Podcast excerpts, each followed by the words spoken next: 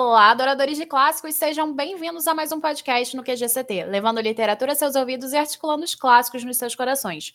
Esse podcast foi organizado junto da Jaque, do Estante da Jaquinha, para a nossa leitura coletiva Lendo Literatura Clássica. Meu nome é Camille Pezino. Sou a Jaque do Instagram literário Estante da Jaquinha. E hoje vamos dar continuidade às nossas leituras de 2021. Embora tentássemos controlar o tempo para que o debate fosse curto, os participantes ficaram bem empolgados. Assim, através do Google Meet, com todo mundo falando o que achou, o que gostou, o que não gostou. Comentamos principalmente sobre o racismo e a economia nos Estados Unidos, através da nossa leitura maravilhosa de O Sol é para Todos, da Harper Lee. Para aproveitar, temos a Joy hoje com a gente. Oi, gente, eu sou a Joyce, participante do Lendo Literatura Clássica. Para a palavra para a Jaque, trazer aquele resumo maravilhoso que a gente já conhece, vamos falar um pouquinho sobre a Harper Lee uma autora talentosa que ganhou o prêmio Pulitzer. Nellie nasceu no Alabama, numa pequena cidade chamada Morrowville. Era a caçula dentre quatro irmãos e passou a sua infância, adolescência e faleceu nessa cidade do interior dos Estados Unidos mas por algum tempo ela morou em Nova York. Chegou a fazer direito antes de ir, mas ao se mudar para uma das cidades mais famosas do mundo, nos seus 23 aninhos, a escritora passou a trabalhar numa companhia aérea. Nessa época, ela já tinha começado a escrever. Alguns anos depois, Lee escreveu seu primeiro e considerado por muitos único livro, O Sol é para Todos, no original To Kill a Mockingbird. Publicado em 1960, esse título fez um sucesso absurdo, tanto para o público geral quanto para a crítica. Ficou reconhecida e ganhou prêmios graças à obra, que trata muito sobre a sua família com similaridades impressionantes, como, por exemplo, o fato de seu pai ser advogado e ter defendido dois homens negros numa cidade interiorana e extremamente racista. Após o lançamento, Lee resolveu se afastar do público e só voltou a ser mencionada lá por meados de 2007, quando foi premiada com a Medalha Presidencial da Liberdade nos Estados Unidos, por suas contribuições à literatura. Depois voltou à boca do público em 2015. Acharam em uma caixa escondida o livro Vá, Coloque um Vigia, último livro publicado da autora, que poucos consideram que seja dela porque é um absurdo.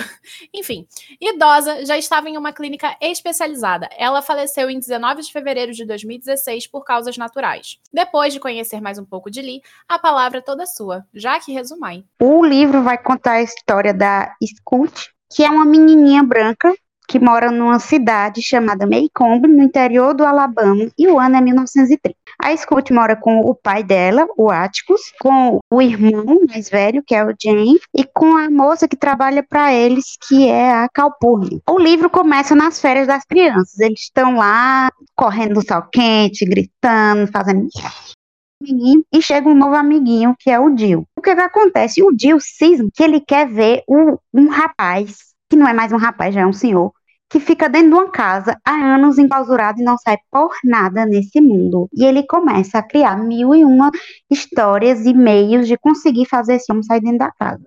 Ele estava lá dentro porque, quando ele era jovem, fez uma traquinagem aí, e aí o pai dele botou ele castigo em cárcere privado pro resto da vida, amém. O, o pai da, dessa menina e desse menino Jen é um advogado, é muito gente boa e ele sempre faz os casos para as pessoas que são mais humildes. Tipo, aí ele, como o ano é 1930, aí o povo tá tudo quebrado, lascado, igual a gente agora no Brasil, e aí não tinha dinheiro para pagar o advogado, aí dava galinha, dava um negocinho, até hoje isso acontece na realidade. O, o Atticus vê o povo enchendo o saco do, do, do, do Arthur, que é o Bull, que é o, o rapaz que tá preso em casa há 250 anos, ele faz, rapaz, deixa esse traquina, deixa o menino em paz, deixa o homem em paz, o menino vai mal educado, vão, vão catar o que fazer. Quem me encheu o saco do rapaz de novo vai ficar de castigo. Aí a, a moça que trabalhava para eles, a Calpurnia, é uma mulher negra. E a gente sabe que nesse cenário aí dos Estados Unidos tinha um racismo desgraçado, né? Porque o povo era supremacista, achava que era melhor porque era branco, os coitados sabem de nada. Ela era muito querida, muito considerada da família, criou o menino e tal, porque a mãe do menino morreu cedo. E nesse negócio aí, nesse vai e vem, o Atticus pegou um caso de um rapaz que era negro e ele estava respondendo por um crime de agressão contra uma mulher branca.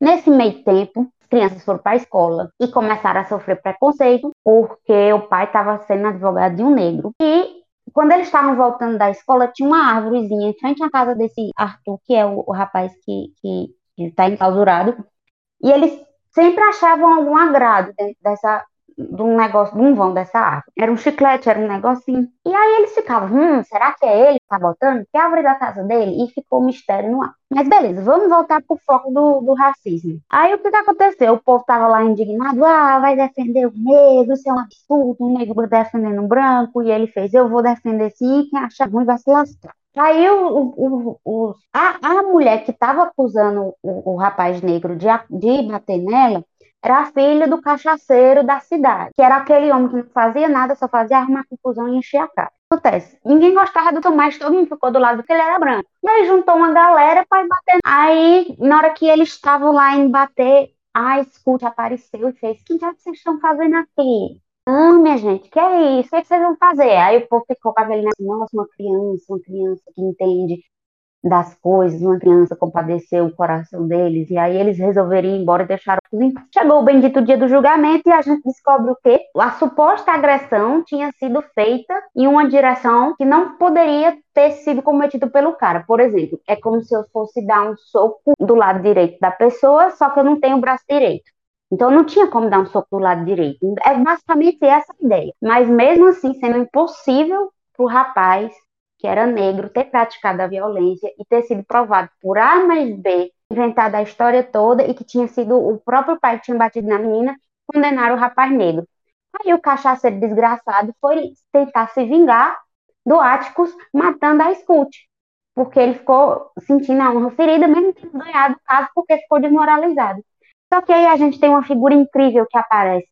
Porque o, o Bu, que é aquele rapaz enclausurado, aparece, mete a peixeirada no busto do cachaceiro, aí sai álcool para todo lado. Não, mentira, não sei álcool Aí o cabo morre e temos um final feliz. Mas não tão feliz assim, porque o pobre rapaz negro, que condenado injustamente, acabou sendo morto, porque ele foi tentar fugir da cadeia e mataram ele com um tiro. E esse foi o resumo de O Sol é para Todos. Agora, antes de a gente começar a reproduzir as perguntas do nosso debate, que fizemos via Google Meet, eu quero agradecer muito a José Olímpio por ter cedido exemplares para a parceria, tanto para as administradoras quanto para sorteio. Então, muito obrigada, José Olímpio, por confiar na gente nesse projeto. Agora, a gente vai tentar reproduzir em parte o debate. Aconteceram alguns problemas técnicos e, por conta disso, teve um espaçamento muito grande. Então, a gente não vai lembrar exatamente tudo que foi comentado, mas vamos tentar retomar o máximo possível. E por isso, a primeira pergunta é: o que, que você achou do livro da Harper Lee e como é que você se sentiu ao lê-lo? A experiência de ler esse livro, para mim, foi muito marcante. Eu acredito que tenha sido o livro que mais me marcou no ano, inclusive, porque é um livro incrível e de uma sensibilidade muito grande. Quando a gente começa a ler ele, a história ela vai começando bem inocente, realmente. É uma criança que vai contando a história e a gente vai vendo o dia a dia dela junto com o irmão, junto com o amigo, na vizinhança, e parecem coisas bem, bem simples, bem cotidianas e tal. E aos poucos a gente vai começando a ver a questão do racismo. Os acontecimentos são contados através do olhar de uma criança. A gente vai vendo coisas banais do dia a dia dela, é, com a família, com os vizinhos. E aos poucos a gente vai vendo a realidade daquele lugar com relação ao racismo. A gente vai sendo pego de surpresa, digamos assim. Eu não sabia muito sobre o livro antes de começar, então eu me senti imersa nesse, nesse universo de da, dos acontecimentos todos. O livro me pegou de um jeito assim que eu não esperava realmente. Me emocionou muito. Eu me senti muito triste em diversos momentos ao ir descobrindo é, o que acontecia com o Tom, a forma como ele foi tratado, a crueldade das pessoas com relação às outras por causa de, de motivos tão ridículos, forma como as pessoas têm preconceito com as outras por causa da cor, que deveria ser uma coisa assim que realmente não faz sentido. Na verdade não faz, né? Não é nem que deveria. Que realmente não faz sentido você tratar outra pessoa mal só por causa de algo como, como a cor dela. Eu acredito que é isso. Eu realmente me senti muito tocada desde o início. Eu gostei muito da escrita, é bem fluida desde o início também. A linguagem é, é muito fácil de entender ficando mais difícil justamente por essa questão dos detalhes, da profundidade que a autora vai colocando no livro e da dificuldade realmente de, de engolir esses acontecimentos e essa crueldade. Eu acho que eu posso dizer que foi uma das leituras que mais me marcou, posso. Não sei se foi a que mais me marcou, porque, como vocês verão, daqui a uns dias eu fiquei profundamente abalada com crime e castigo. Mas, sem dúvidas, é uma leitura que foi incômoda, mas ao mesmo tempo que foi incômoda, foi extremamente poderosa. Porque o livro flui muito bem, muito, muito bem, e você lê muito rápido. É aquela questão de que, por mais que seja um tema pesado, a leitura não é pesada. Acho que a, a, linguagem em si, ela ajuda porque a perspectiva da criança torna o livro palatável, porque você entende a inocência dela vê o absurdo das coisas através da perspectiva de uma, de uma criança que vai sendo desconstruída ao longo da narrativa. Eu achei sensacional. Não é a primeira vez que eu leio Só é para Todos. Devo ter lido a primeira vez quando eu era muito pequena e eu reli agora e eu percebi uma diferença muito grande da minha reação em relação ao livro. Na primeira vez, por exemplo, eu não chorei, eu não me lembro de ficar extremamente emocionada, acho que nem emocionada eu fiquei. Foi uma leitura. E agora, dessa vez, eu chorei de me acabar. Joy é minha testemunha, porque a gente estava fazendo competição no Discord enquanto a gente estava lendo, e eu comecei a chorar de uma cena, depois não parei mais de chorar durante o livro inteiro até o final. Foi uma das melhores experiências do ano, inclusive virou um livro favoritado. É uma experiência que, inclusive, eu recomendo a todo mundo. Mesmo que você não tenha se empolgado a primeira vez, tenta reler depois de um tempo, que eu acho que esse livro, dependendo da forma como você olha para ele, fala muito mais sobre você mesmo do que sobre as críticas em volta dos Estados Unidos. Então foi uma experiência realmente maravilhosa. E é uma recomendação que eu faço para todo mundo. Enfim, vamos para a segunda pergunta. A história é contada por uma menina branca. Você gostou dessa perspectiva? De alguma forma, sentiu que isso enriqueceu a narrativa? Então, com relação à escolha da protagonista ser uma menina branca, eu achei sensacional.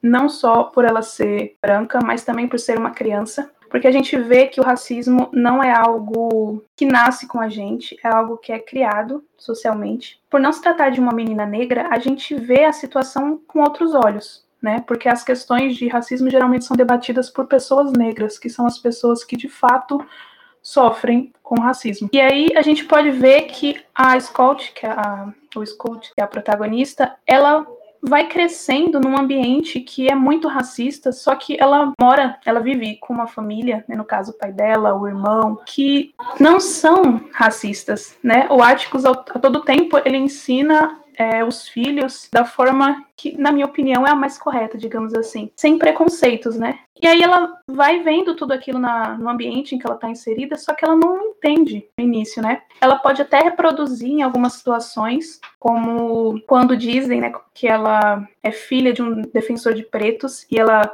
vê aquilo como um xingamento e fala que é mentira mas depois, conforme ela vai crescendo, ela vai talvez percebendo que não faz sentido. Então, eu acho que essa escolha da autora foi muito boa, justamente por a gente ter esse novo olhar. E eu acho que com certeza enriqueceu bem mais. Eu concordo e eu acho também que mostrou uma desconstrução. É como se fosse quebrar um paradigma na cabeça da criatura, porque ela entendia pela disseminação do, da ideia do, do negro inferior de que o negro era ruim e que aquilo de alguma forma manchava a honra do pai dela. E você vê toda uma desconstrução da, do pensamento, inclusive com falas da própria professora dela. A professora, não lembro exatamente o que, a, o que ela disse, mas ela falou algo que fez a escuta refletir, tipo, poxa, se isso é errado com determinado grupo, por que não é errado com os negros? Então você vê que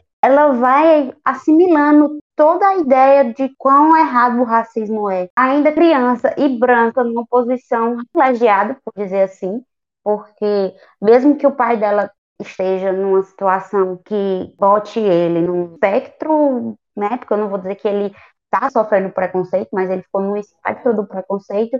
Ela ainda assim é privilegiada, porque ela é branca. Então, eu achei essa ideia da rap muito boa, muito interessante. Até porque a gente fala a criança é inocente. Às vezes é sim inocente, mas ela acaba absorvendo muito o meio dá independentemente até do que os pais pensam, porque você via que o pai dela era uma pessoa desconstruída. A sociedade ao redor dela não era, então ela acabou absorvendo isso. Enfim, eu achei muito, muito interessante a ideia.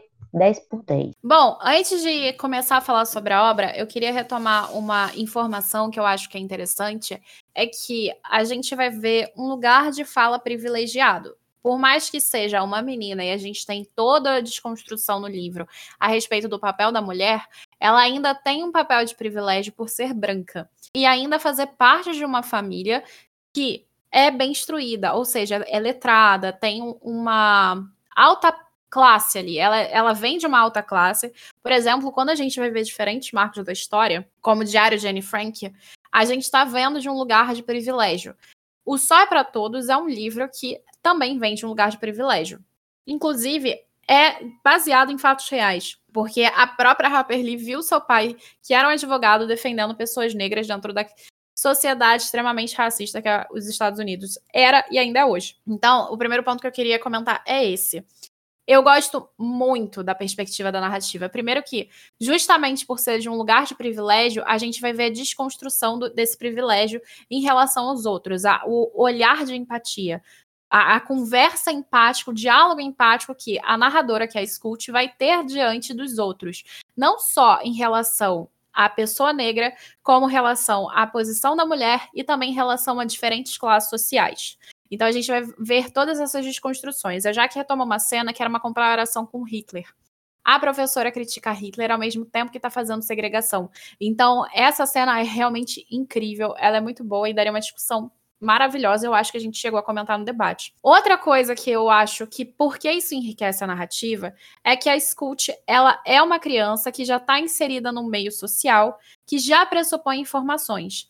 Só que, quando a gente tem o título, é To Kill a Monkingbird, a gente tem um título que, quando a gente passa para o português, por mais que seja lindo e poético, só para todos, ele não traz toda a possibilidade. A gente tem uma conversa do Dian com Atticus, que é quando tem a primeira aparição, se eu não me engano, de To Kill a Monkingbird, no, no original, que é essa conversa que está falando de matar uma criatura inocente. Durante o livro, a gente tem diferentes é, criaturas inocentes que estão ali para ajudar ou, ou para embelezar o universo, o mundo e tudo mais. Então, o que acaba acontecendo é que a gente tem a própria Scout como essa personagem inocente que vai perdendo a sua inocência, vai matando a sua inocência.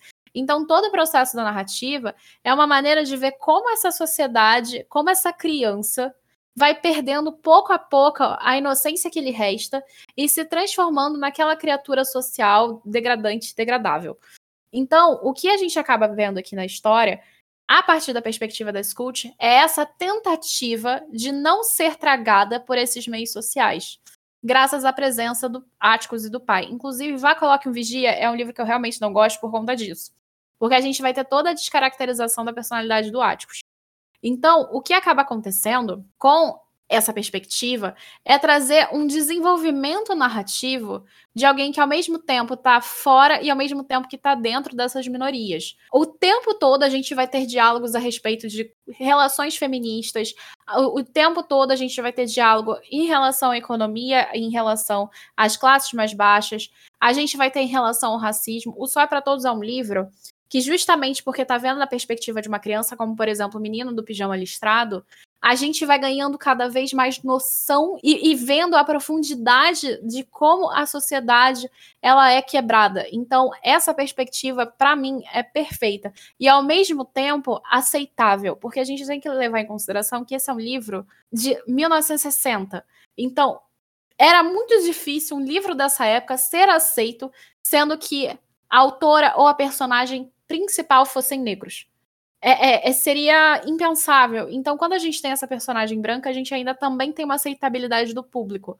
Não é à toa que esse livro foi aceito pelo público e pela crítica. Não só porque era uma, é uma história muito fácil de tragar, porque a, a criança ela tem uma narrativa fácil de ser levada, é um livro fácil de se ler em inglês. Então, assim, acaba que tudo isso faz com que o livro seja tranquilo de ler, o livro ele tem aceitabilidade do público e ainda por cima ele joga na cara do público como um tapa mesmo todos os problemas sociais. Mas quando é uma criança que fala, parece que isso se torna tanto mais dolorido, mas ao mesmo tempo mais fácil de tragar. É como quando acontece quando você tem uma criança e que diz a verdade na sua cara, por exemplo, você tá desarrumada e ninguém quer dizer isso para você, e aí a criança vira e fala: "Nossa tia, você tá feia", porque a criança é aquela que vai representar essa honestidade ao mesmo tempo também. Tudo isso faz com que esse livro ele se torne mais tragável para esse público e ao mesmo tempo ele dê mais tapas na cara. Então, eu acho que a narração ser por uma criança é perfeito. Por ser por uma criança branca é falar também sobre a questão do privilégio. E eu acho que a Harper Lee ela também teve a escolha certa, porque a Scout é muito a Harper Lee mesmo. Então, ela falou da posição dela, não tentou se colocar na posição do outro.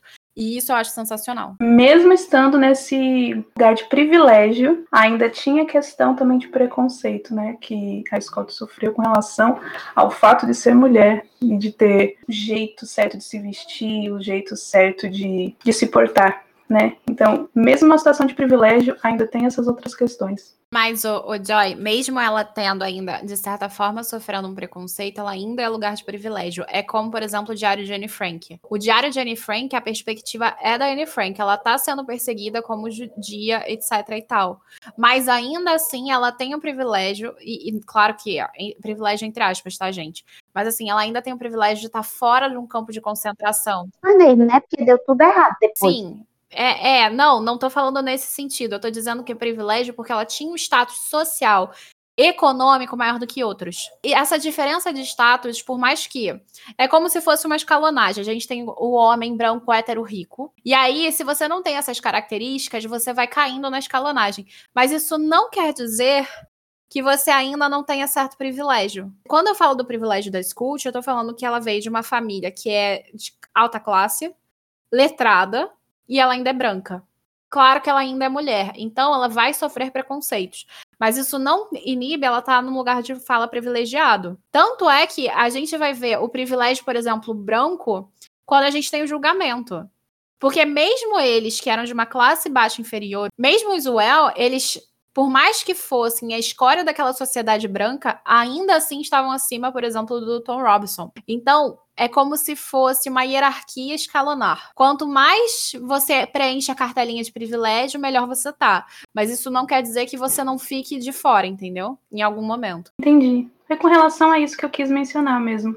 Que ela estava sim nessa situação de privilégio, como você falou, mas ainda tinham essas outras questões. Agora vamos passar para a terceira pergunta. O Sol é para Todos, além de ser um livro que aponta o racismo estrutural, também demonstra como funciona o direito nos Estados Unidos. Você percebeu isso? Achou algo interessante em seu funcionamento?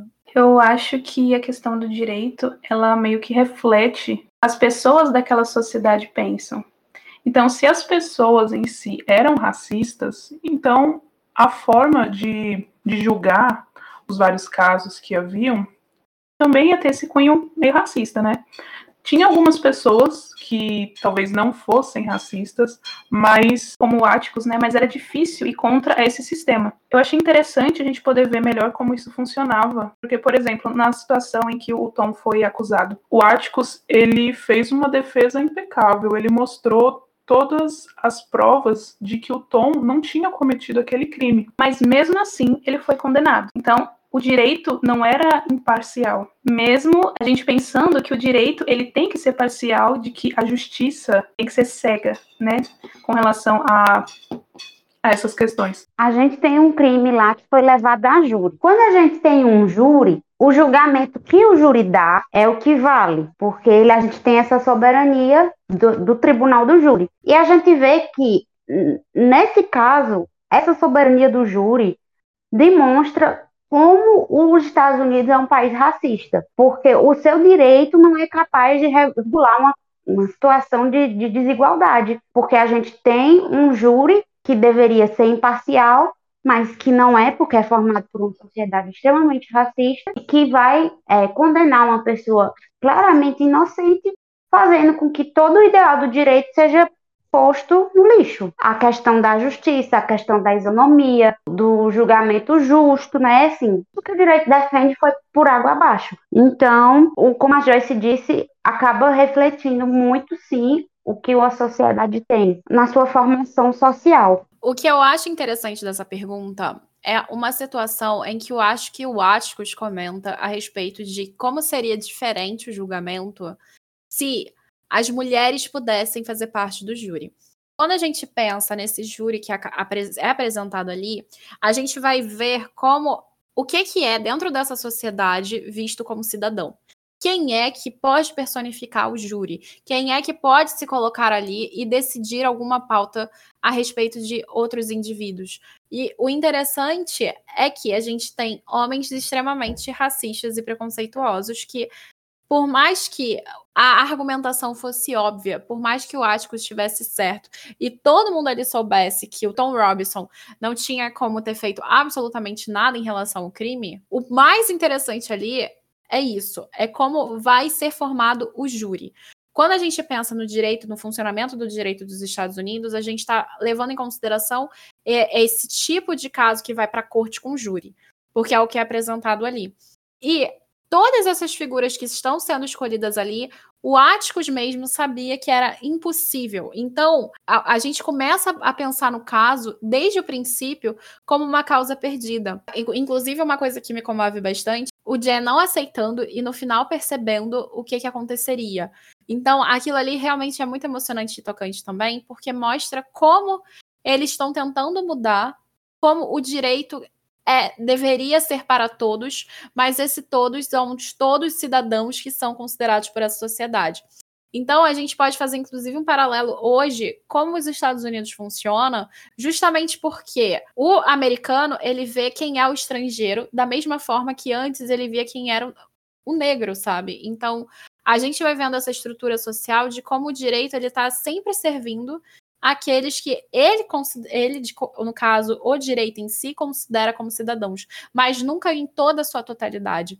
Então eu acho isso muito interessante e vai corroborar no que as meninas falaram, porque é isso, é vislumbrar a sociedade americana a partir das suas próprias diretrizes do que é certo e do que é errado.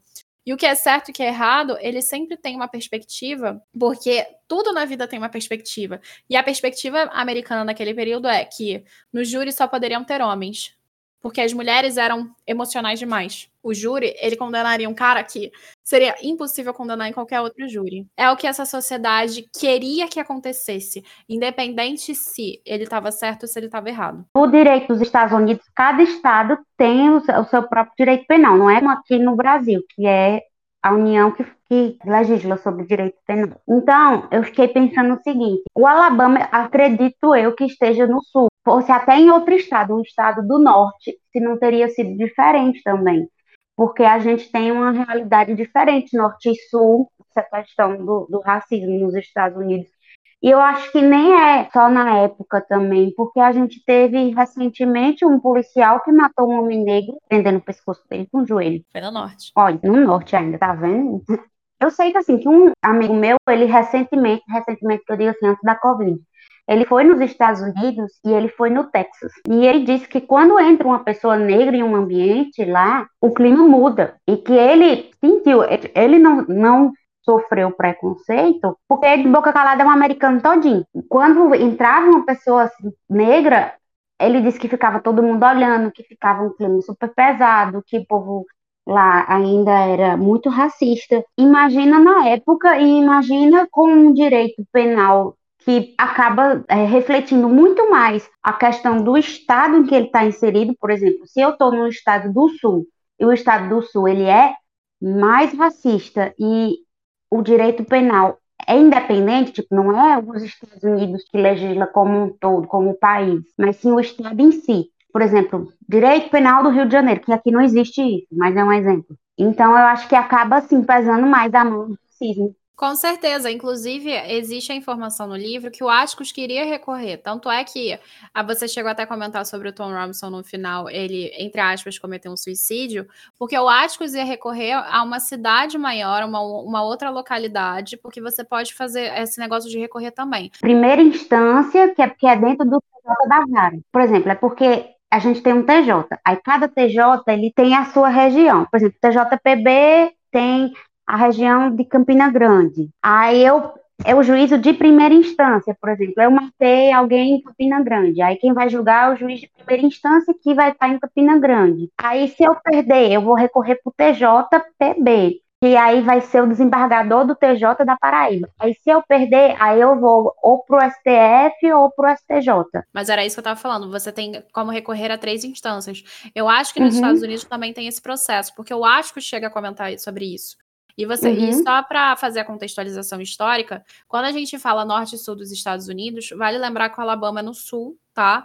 E a gente teve no decorrer da colônia da americana, no caso dessa colônia inglesa, a gente teve a diferença entre colônias do sul e colônias do norte. As do norte eram de povoamento e as do sul eram de exploração, porque as do norte seguiam um padrão climático muito parecido com a Europa e a do sul seguia um outro padrão climático que dava para produzir outras coisas. Então, muito do que era fazenda, do que era essa questão escravocrata, ficou realmente na parte sul. Não que a parte norte não fosse extremamente preconceituosa, porque aí a gente vê até o próprio caso do que a Jaque comentou do homem que foi baleado, que era na Carolina do Norte, mas mesmo assim a gente vai ver esse processo acontecendo racial no norte também. Então, a gente tem diferentes colônias de povoamento e exploração que fazem essas diferenças. E eu estive no Texas, foi uma das minhas passagens, e realmente lá é extremamente complicado. Na verdade, do, nos Estados Unidos todo, eu acredito que seja complicado. Só que há partes que realmente são bem intragáveis essas questões. A quarta pergunta é: o que, que você acha do Bull? Por que você acha que ele se isolou por tanto tempo? Diga seus motivos. Tive diferentes perspectivas, digamos assim, com relação ao Boo desde o início do livro. Como eu já disse antes e disse no debate também, eu não sabia muita coisa antes de começar o livro. Então, quando começaram a falar sobre o Boo, eu fiz uma fic na minha cabeça de que era um serial killer. Eu acho que é, é resultado de estar lendo muitos livros nessa vibe. Mas conforme a gente vai lendo, a gente vê que na verdade não tem nada a ver com isso. Eu ficava entre ele ser uma pessoa perigosa ou não, depois uma pessoa que tinha algum problema mental ou não. Terminei o livro sem ter muita certeza, na verdade, mas a gente viu que realmente era um cara de bom coração que foi colocado em isolamento por boa parte da vida dele que isso tem consequências, né? Se ele não, não era louco antes de, de passar por esse isolamento, ele ficou com certeza ou louco ou, ou quase isso. Mas realmente a gente vê que é um personagem maravilhoso. Teve várias situações em que ele ajudou as crianças, inclusive é, no final do livro, quando ele, ele mata o Bob Well, Well, sei lá, que tenta matar as crianças, e que de vez em quando ele deixava algum presente, algum doce, alguma coisa assim. Então é um personagem que eu gostei bastante. Então, eu gosto dele também. É, eu confesso que, a princípio, eu pensei que. Eu tive essa ideia de que ele podia ter ficado louco de estar enclausurado, mas depois eu fiquei pensando melhor, que eu acho que essa foi a ideia geral, né, de todo mundo, que ele podia ter ficado louco de tanto ficar enclausurado. Mas depois pensando melhor, eu acho que ele não ficou louco, ele ficou sem trato social. Porque se você parar para pensar, ele é mais racional do que o El, que tentou matar uma criança porque se sentiu humilhado. Então, ele, ele tem a racionalidade dele, mesmo ele tendo ficado enclausurado tanto tempo e ter adquirido alguns, algumas coisas, tipo, não queria sair no sol, ter ficado com fobia social e tal. Mas eu acho ele um personagem sensacional. Arrisco a dizer que é o meu preferido do livro, mais do que o Ático, porque eu acho que ele passa uma certa pureza, que vai muito além da pureza da própria criança. Eu gosto muito dele, eu acho ele muito fofo. Ele fica dando um chicletinho para as crianças, ele é muito fofo. A primeira coisa que eu quero comentar é o título de novo, que é To Kill a Monk que é o título no original. E o Boo é uma das, dessas representações, porque a inocência dele foi morta, foi isolada, e ele passou por todo um processo muito negativo em relação à construção familiar. Então a gente pode acabar vendo uma outra crítica da Harper Lee, que é a respeito dessas relações familiares nocivas desse período histórico mesmo, como elas, elas machucavam mesmo as crianças para elas se tornarem o que elas iam se tornar. O Bo é um personagem que é muito interessante. Uma coisa que eu sempre brinquei, eu falei assim várias vezes para minha mãe, e eu cheguei acho que a comentar no debate, foi que eu acho muito louco a sociedade que a gente vive. E que a galera que, tava, que tá certa é do hospício. Porque, assim, se você olhar os parâmetros, as diretrizes sociais, a forma como a gente se comporta, a forma como a gente se expressa, às vezes o que é que acontece, quem a gente elege, etc e tal, parece uma loucura. Parece que é uma doideira. E quando a gente tem um personagem como Boo, que é um personagem considerado ah, louco barra afetado por uma coisa que cometeu no passado, e ele foi sofrendo esse isolamento por parte da família, o que a gente percebe é que certo tá ele de se isolar, sabe? Certo tá ele de ficar longe dessa sociedade extremamente nociva e se manter à margem disso. Como é que você pode conviver com uma sociedade dessa? Então, eu acho que o Boo é um dos personagens mais interessantes da narrativa. A gente tem críticas em relação a ele, tanto no, da posição que ele fica, da mesma maneira, da forma como ele se apresenta e das relações que foram construídas para ele durante toda a vida, por causa da família, principalmente do pai. Então, a gente tem uma figura aqui, na vida do Boo patriarcal, que foi realmente muito nociva, muito incômoda para ele. Então, a, a, estrutura que a Harper ele vai trabalhando, ao mesmo tempo, ela também, graças a ele, trabalha a curiosidade infantil e a crueldade infantil. O Freud ele vai falar muito sobre essa questão da crueldade da criança. E a gente vai ver como a Scout, o Jen e o Jill, eles acabam sendo às vezes um tanto cruéis com o Boo, como eles enxergam o Boo. Então, essa crueldade a, que é comentada e citada pelo Atticus é uma das coisas que aparecem na teoria freudiana. Então é muito interessante como a Harper Lee ela vai criando esse enredo de uma forma muito coesa. Então, para mim, eu acho que ele se isolou e respondeu uma pergunta porque ele não estava lidando com a sociedade. E a própria sociedade era real e extremamente nociva. Então, não acho nem que seja alguma coisa negativa por parte dele, até positiva. É um personagem que eu acho muito interessante, muito bem caracterizado e com um desenvolvimento maravilhoso. E ele no final mostra a, a, importância dele. É um personagem que é falado desde o início do livro e o clímax da narrativa é produzido graças à presença dele.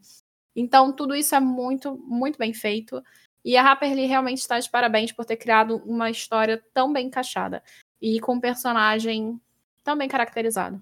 Uma coisinha que eu queria comentar é que é, a Jaque falou é, da situação do, do Bu, de que ele tinha perdido esse trato social quando eu falo que ele poderia ter ficado louco ou quase isso, é mais nesse sentido, porque eu não soube expressar é muito bem. Eu não tinha respondido a pergunta sobre por que ele se isolou.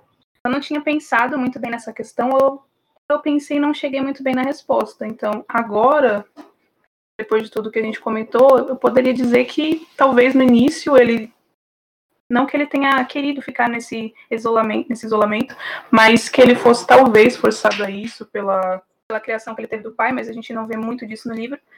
Aí, com relação a ele se isolar depois de adulto, pode ser o que a Camille falou, mas ao mesmo tempo eu acho que ele pode ter se acostumado também com isso, já que ele viveu sempre isolado.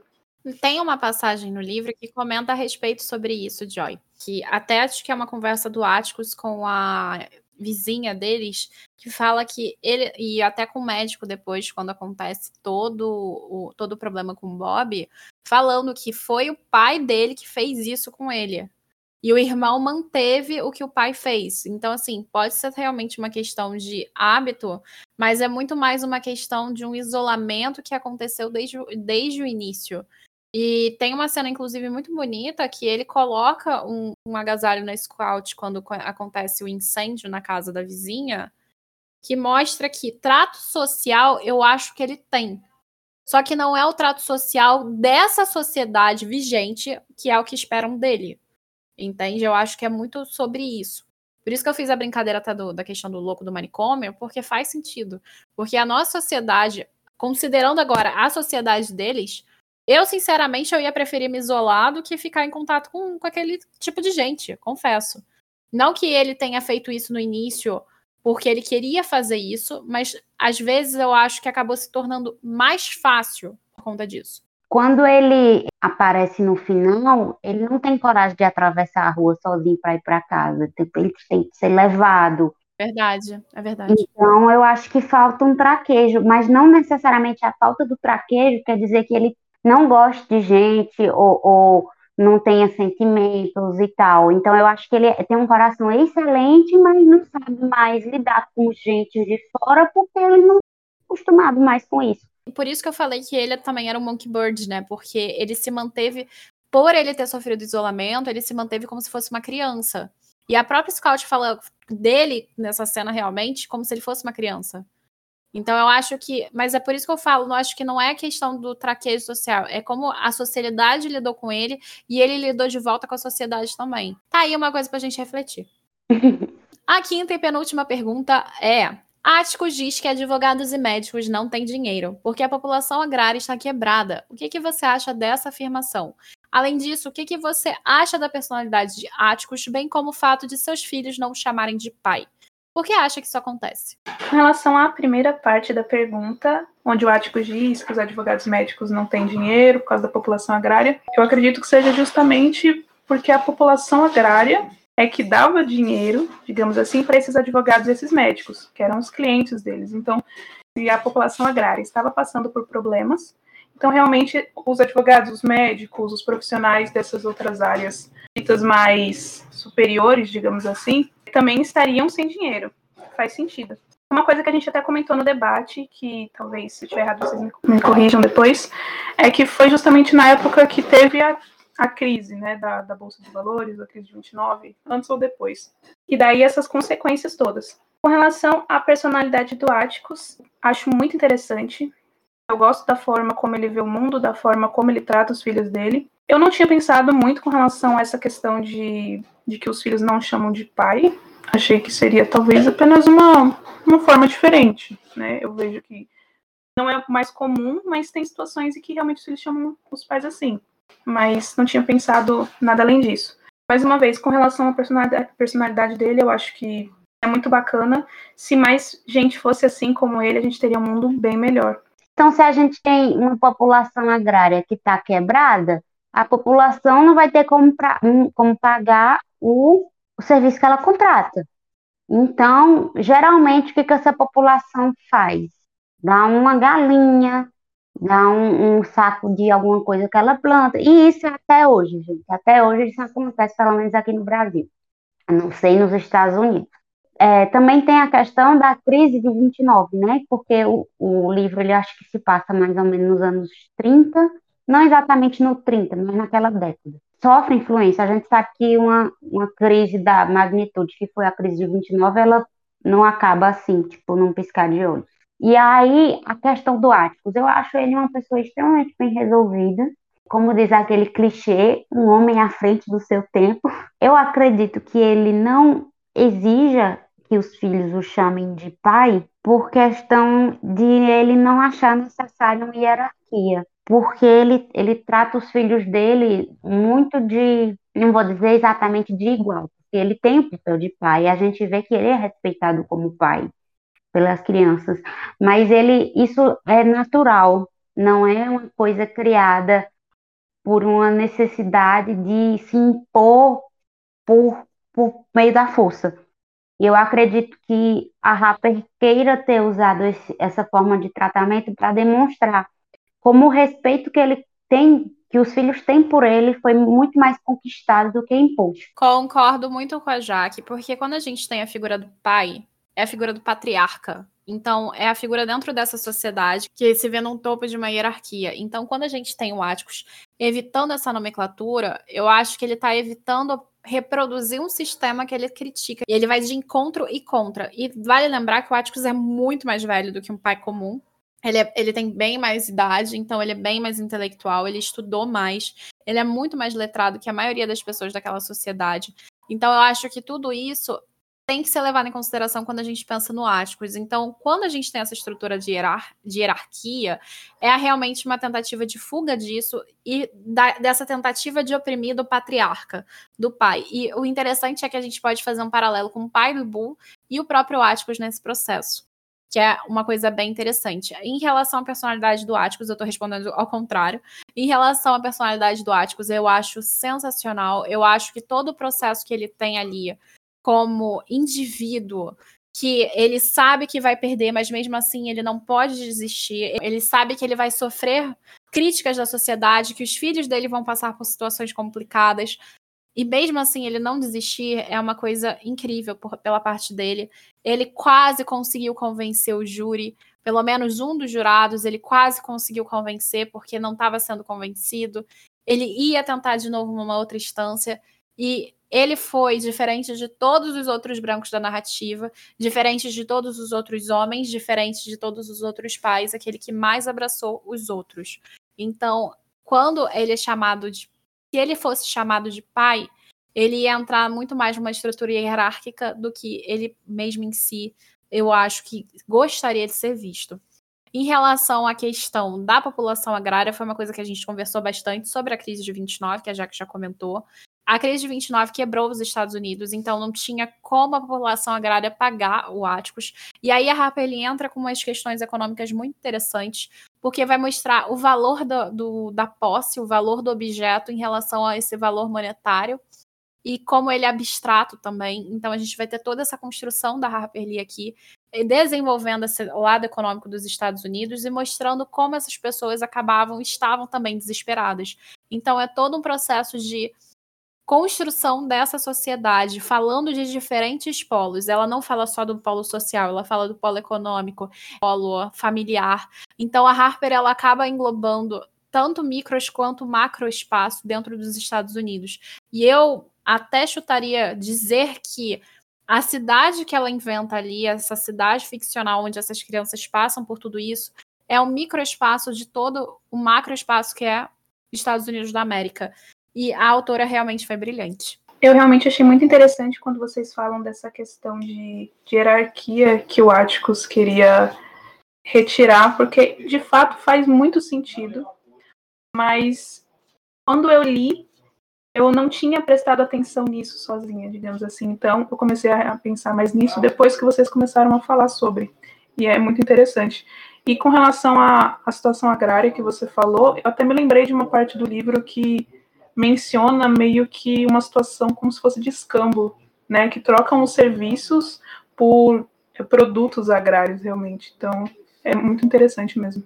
Essa situação ela é muito boa porque o Atticus ele tá conversando com Jen e a Scout e aí ele fala de como aquela, aquela família ela tá passando por necessidade e pelo fato de ele ter aceitado esse escambo, o cara acabou pagando muito mais do que deveria. É muito interessante, inclusive, essa conversa que ele tem com, com os meninos. Porque dá a entender e mostra como o Atticus ele tem noção da diferença de classe e da diferença de realidade, né? Porque por ele ser extremamente letrado, diferente de outros lá, dessa sociedade, dessa cidade, que é uma cidade pequena, a gente acaba encontrando como essas pessoas que não têm muito conhecimento, tanto jurídico quanto econômico, elas acabam sendo prejudicadas até. De fato.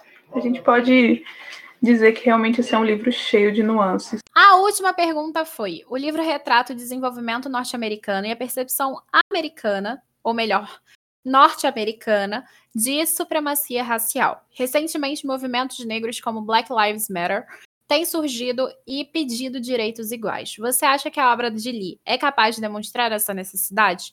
E para além do livro, você acha que existe alguma medida a ser tomada que possa fazer com que negros tenham os mesmos direitos que brancos? não tem nem o que falar.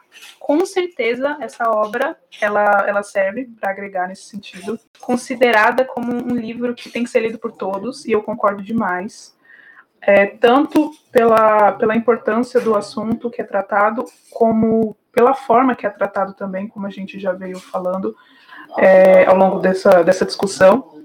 E com relação às medidas a serem tomadas, eu acredito que é, é mudança de mentalidade, é educação, é oportunidade, tudo isso para que a gente consiga mudar esse esse mundo preconceituoso em que a gente vive, né? Muitas mudanças já ocorreram nesse sentido, mas ainda de forma lenta. É, infelizmente, não é algo que pode ser mudado rápido, não é algo que pode ser mudado drasticamente, assim, tão pouco tempo, mas a gente precisa continuar tentando e lutando pelos direitos das pessoas, de qualquer minoria que seja, mesmo que não seja de minoria também, mas que se encontrem em uma situação parecida de preconceito, de, de exclusão, e é continuar falando sempre sobre o assunto, não deixar morrer essa discussão e é muito fácil a gente falar de conscientização, mas é muito difícil a gente efetuar isso, porque a gente não tem controle sobre muitas pessoas que estão aí passando valores errados para filhos, sobrinhos, adolescentes em internet e por aí vai. O trabalho de desconstrução é uma coisa muito difícil. Não vai ser do dia para a noite. Então, não adianta botar só nas coisas da escola, porque não adianta. Eu tenho um professor que ensinando o certo para o meu pro, pro aluno, não vou dizer para o meu filho, meu filho jamais fará isso, com graça do Senhor. Mas está ensinando coisa para um aluno, dizendo que aquilo é errado, e aí, em caso, o professor é chamado de comunista e denunciado para a escola como está doutrinando o filho de alguém por estar tá ensinando a ter valores sociais corretos, porque o pai daquela criatura tem uma cabeça deturpada. Então, é muito complexo falar sobre o, o que fazer para mudar. É, eu não me sinto capaz de dar uma resposta objetiva para isso. E a obra, ela vem ajudando nesse processo de conscientização, porque a literatura é uma forma de arte e uma forma de conscientizar também. Mas, como, como eu disse, o livro foi escrito em 60, a gente está em 2020 e essas coisas ainda acontecem. Diminuíram, diminuíram, graças a Deus, mas ainda acontecem. E eu não sei se diminuíram tanto assim, né? Estou dentro de uma bolha muito privilegiada. Obras como a da Harper, que podem ser usadas, inclusive, em tanto em casa, nenhuma leitura do pai com o filho, o pai dá um livro desse a um filho, como também a escola pode ser trabalhado, ainda que não seja trabalhado em, em sala de aula, dentro da grade curricular como um todo, pode ser trabalhado numa extensão, acredito eu. Acredito, e a literatura é uma arma, só que é uma arma que pode ser usada muito, muito, muito, muito para o bem. Em relação a obras como a da Harper, eu acho que existe não só a necessidade, como a utilidade. É útil perceber essas noções sociais, como elas eram e como elas são. E eu falo isso não só de obras como a Harper Lee, que vem o racismo como algo negativo, mas até obras como Monteiro Lobato, que o racismo é visto como algo positivo, porque aquele indivíduo era parte da Ku Klux Klan. Porque a gente precisa ver como o mundo ele está mudando. A gente precisa entender que essa mudança ela tem que acontecer e olhar para a literatura. Era Lobato era da Cucu. Era, não sabia não?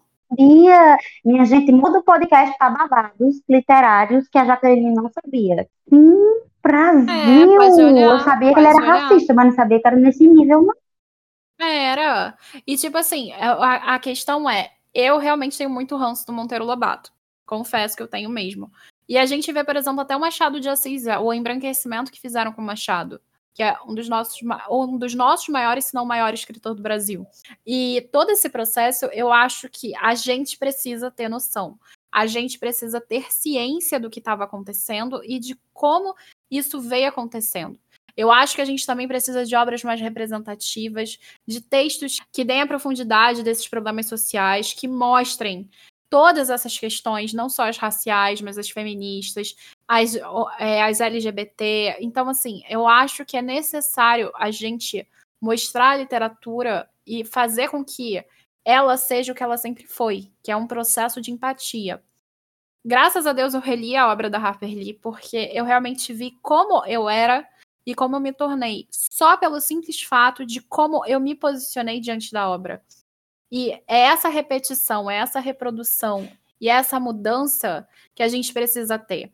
Eu acho que, pelo menos eu acho, né, que a literatura ela tem essa função de fazer com que a gente enxergue a perspectiva do outro acima muitas das vezes da nossa perspectiva primária e a gente mude com isso. Então, quando a gente tem obras como a da Harper Lee, por mais que elas estejam de um lugar de privilégio, que é o caso da Scout, que é o caso da própria Harper Lee, o fato de ela simplesmente ver o lado do outro é uma coisa muito bonita, porque faz com que a gente também perceba isso. E eu acho que o maior problema, se a gente considera o cenário nacional principalmente, é que o brasileiro ou ele não consegue enxergar, ou ele finge que não enxerga todos esses problemas sociais. Eu acho que fingir é até pior que não enxergar. Então, porque ninguém nasceu desconstruído, a gente tem sempre que fazer esse processo de desconstrução. Então, por mais que eu entenda pautas sociais que sejam mais agressivas em muitas medidas, Eu acho que é o diálogo que vai fazer essa diferença. É a gente repetir, reproduzir e mostrar que esse tipo de situação que a gente passa não tá certo, que a gente que isso tudo tá errado. E a gente tem que melhorar e mostrar que o outro é igual a gente, independente do que, de quem ele seja, do que ele seja, do que ele faz, de como ele é, de todas essas características que a gente pode incutir no que a gente considera preconceito. Então, eu acho que o trabalho dali é necessário, eu acho que é necessário a gente rever toda essa estrutura histórico-social para a gente entender onde a gente está hoje e refletir o quanto a gente ainda precisa mudar. Então, eu acho que é isso. Não é uma solução. Durante o debate, a gente conversou muito sobre isso, a gente levantou várias ideias, mas todas elas juntas dependem também da pessoa querer ver, da pessoa querer mudar por si também. Então, é um processo sempre de mudança e é importante que a gente esteja aberto a mudar. Eu acho que esse é o primeiro passo para a gente melhorar os direitos de, de todos os indivíduos. Só chamar a atenção para uma cena, digamos assim, do livro, porque conforme vocês foram falando, eu me lembrei que é aquela que realmente mais toca a gente, né? Principalmente a Camila, que a gente estava a gente tava lendo junto, que foi quando o Atticus ele defendeu o, o Tom e ele realmente foi condenado, mas as pessoas da comunidade do, do Tom, os, os familiares, os amigos e tudo mais, eles começaram a deixar alimentos como forma de presentear, de agradecer o Atticus pela atitude que ele teve. Que não resolveu o problema, não é, resolveu a situação do Tom, mas já foi alguma coisa. Então a gente Porque vê o que, que vale a intenção. Exatamente. E é um trabalho de formiguinha, realmente. A gente às vezes pode achar que uma ação que a gente tenha pode até parecer pequena, pode até parecer algo que de fato não vai resolver o problema, mas já é alguma coisa, já é o pontapé inicial para que algo seja feito de fato e para que essas situações mudem. Gente, eu só quero deixar claro que essa cena da parte foi a partir dessa cena que eu comecei a chorar horrores, eu não consegui parar até o final do livro, porque ela realmente é muito emocionante e não é uma cena que é uma coisa triste. É, é, é triste, mas ao mesmo tempo é só o fato de você mostrar que se importa, é muitas das vezes já já por mais que seja o um mínimo é como, é como a gente vê com política, o paralelo vai ser meio doido, mas assim, só do fato do político fazer alguma coisa pela população, a gente já acha assim uma coisa incrível. E naquela época, o, o Ático se importar era uma coisa incrível, sabe? Então, é muito emocionante como as pessoas ficam gratas por isso, sabe? Por mais que fosse o mínimo que ele podia fazer. E chega a ser bizarro como essa cena ela acaba sendo extremamente comovente por isso. Ele tá fazendo o mínimo, mas o mínimo é tão raro que aquilo se torna grande, ela, ela se torna uma coisa enorme. Então é bizarro, triste e a Harper é incrível, é isso. Demais. Eu ia chorar de novo aí. Exatamente, quase, eu tava quase. Não pode ah, gente, esse livro me emocionou muito mesmo. E o pior é que na primeira vez eu não tinha ficado emocionada, não, mas nessa vez, nossa senhora. Não, eu tava aí a Joy, duas horas da manhã, nossa, como, eu, como tá chorando. Eu assim, Joy. Eu não consigo parar de chorar. É, tô chorando de lá e eu daqui. Realmente, e é porque a gente começou o podcast dizendo que a gente não ia lembrar de muita coisa, porque faz tempo que a gente leu. E mesmo assim a gente é tocado da mesma forma. De tão profundo é. que foi e de tão tocante que foi. Bom, gente, é isso. De novo, eu quero agradecer muito a José Olímpio. E essa edição aqui de O Sol é para Todos, ela é realmente maravilhosa. Muito obrigada, editora, por realmente apoiar nosso projeto. Agora eu vou deixar as meninas se despedirem. Então, só posso agradecer mais uma vez por poder participar desse momento. É sempre bom poder falar das obras que a gente lê, das obras que a gente gosta, principalmente quando são tão maravilhosas como essa. Gosto muito de estar aqui com vocês. E é isso. Quero agradecer a você que ficou escutando até aqui, que está sempre com a gente e que também aproveitou para seguir o meu Instagram. Se você não me seguiu ainda, siga. E se você não vai seguir, quero agradecer a quem ouviu tudo, quem está sempre com a gente e acompanha nosso projeto e está sempre super convidado a participar.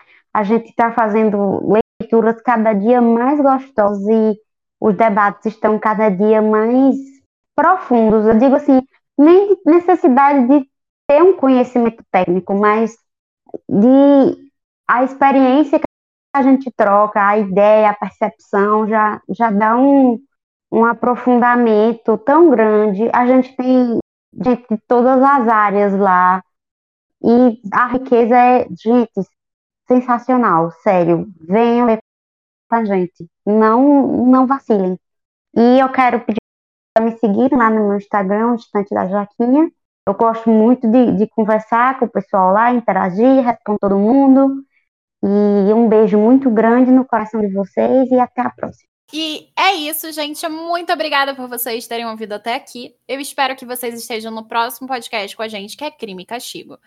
Vale lembrar que você pode encontrar o Caneta Tinteiro além do QGCT, que é esse podcast, no YouTube, Caneta Tinteiro, no Instagram, Grupo Caneta Tinteiro na Twitch e também na Trovo. E também vale lembrar o site gctinteiro.com.br. Muito obrigada e até a próxima. Tchau, tchau!